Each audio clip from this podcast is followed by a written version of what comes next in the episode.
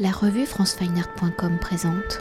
Alexis Fabry, vous êtes spécialiste de la photographie latino-américaine, cofondateur en 2003 avec Olivier Andreotti des éditions Toluca et avec Diane Dufour, vous êtes commissaire de l'exposition Miguel Rio Branco, œuvre photographique 1968-1992, présentée au bal.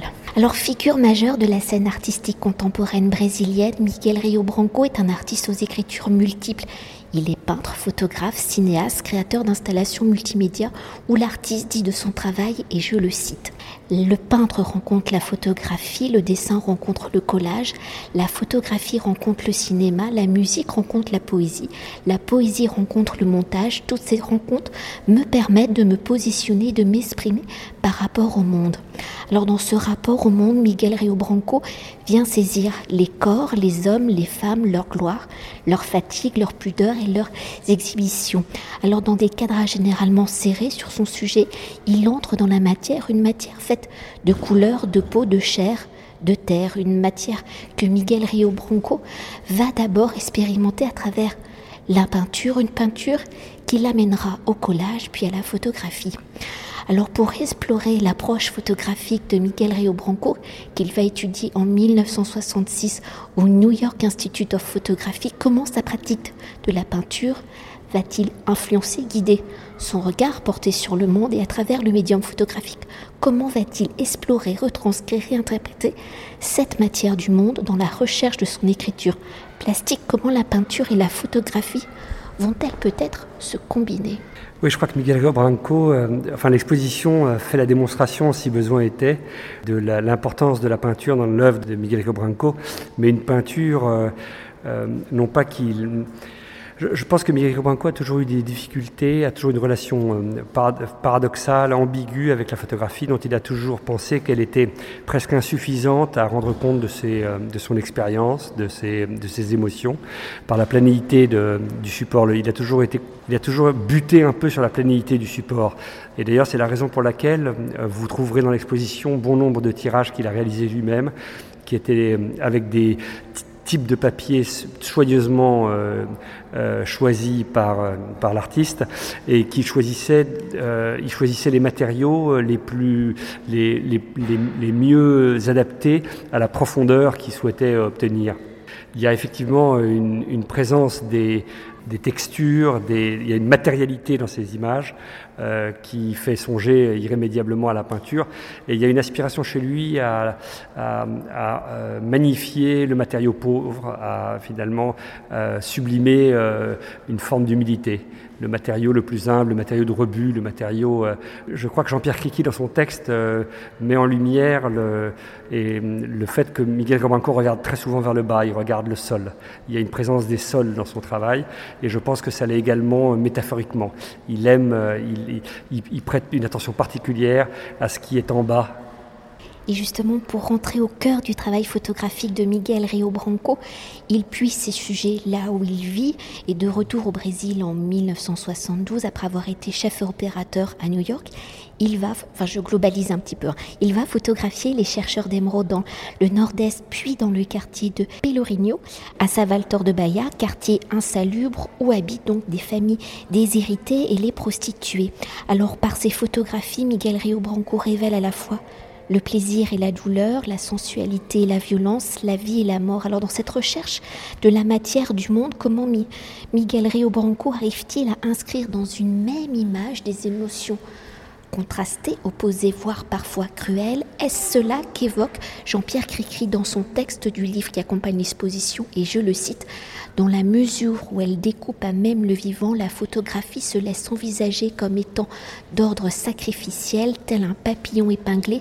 Ce qu'elle prélève est toujours simultanément exalté et immolé. Il va du sauvetage, de la sauvegarde, mais aussi de la conjuration ou de la perdition, cette tension extrême en permanence au bord du déchirement entre les images de Michael Rio Branco.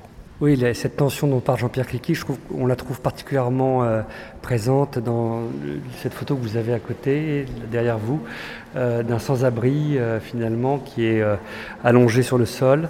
Il est photographié d'en haut par Miguel Rio Branco, donc de, de très près mais d'en haut.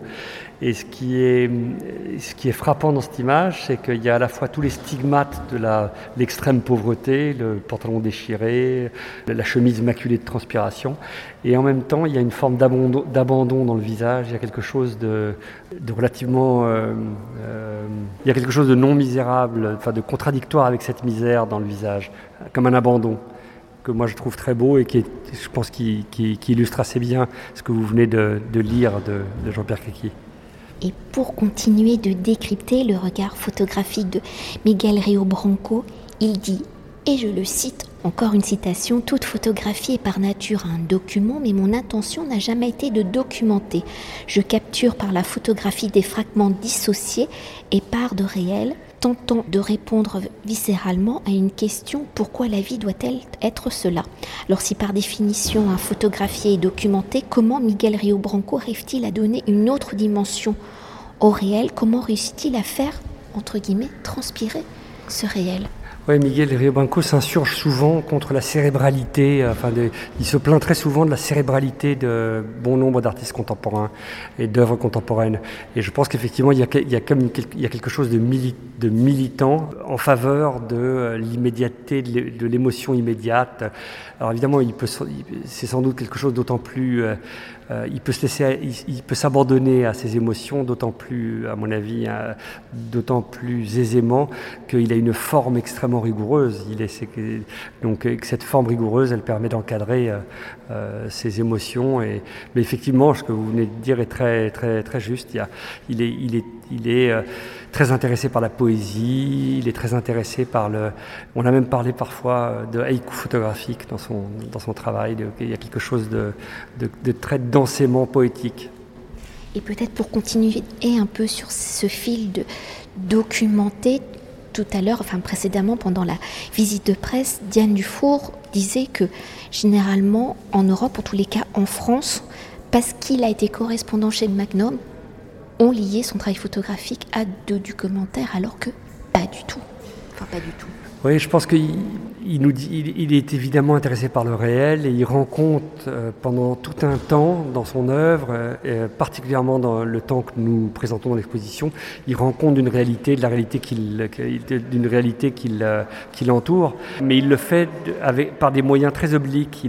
C'est, et c'est pour ça que je pense que d'ailleurs que la référence à, une certaine poétique, c'est une, c'est une référence qui inclut l'usage de la métaphore, les voies obliques, les voies, euh, euh, les, voies détournées. Voilà, donc euh, le, caractère métaphorique.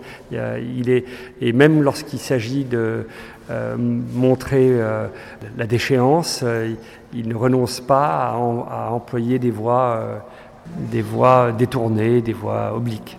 Oui, parce qu'en fait, quand on les découvre, ces photographies, tous ces corps, au final, ils sont beaux. Oui, oui, bien sûr.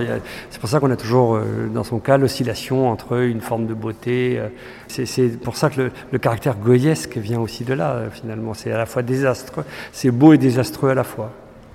Et peut-être pour conclure notre entretien et évoquer l'exposition dans sa globalité, dans ce monde sombre et oppressant où sans respiration le regard de Michael Rio Branco entre dans la matière et la réalité du monde, comment avez-vous articulé l'exposition Son parcours suit-il la chronologie, l'évolution du regard de l'artiste et à l'image d'un Miguel Rio Branco qui entre dans la matière du monde, comment l'exposition entre-t-elle dans la matière de sa photographie?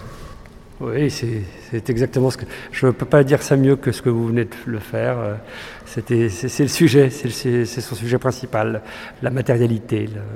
Euh, qu'il s'agisse de la peau, de la présence de cicatrices dont il a, dont il, dont, il a toujours photographié euh, et qui l'intéresse, comme les, les, les, surfaces inertes, comme les murs, mais évidemment des murs délabrés, des murs également abîmés. Il est intéressé par l'abîme. Merci beaucoup. Je, vous en prie, merci à vous. Cet entretien a été réalisé par franceweiner.com.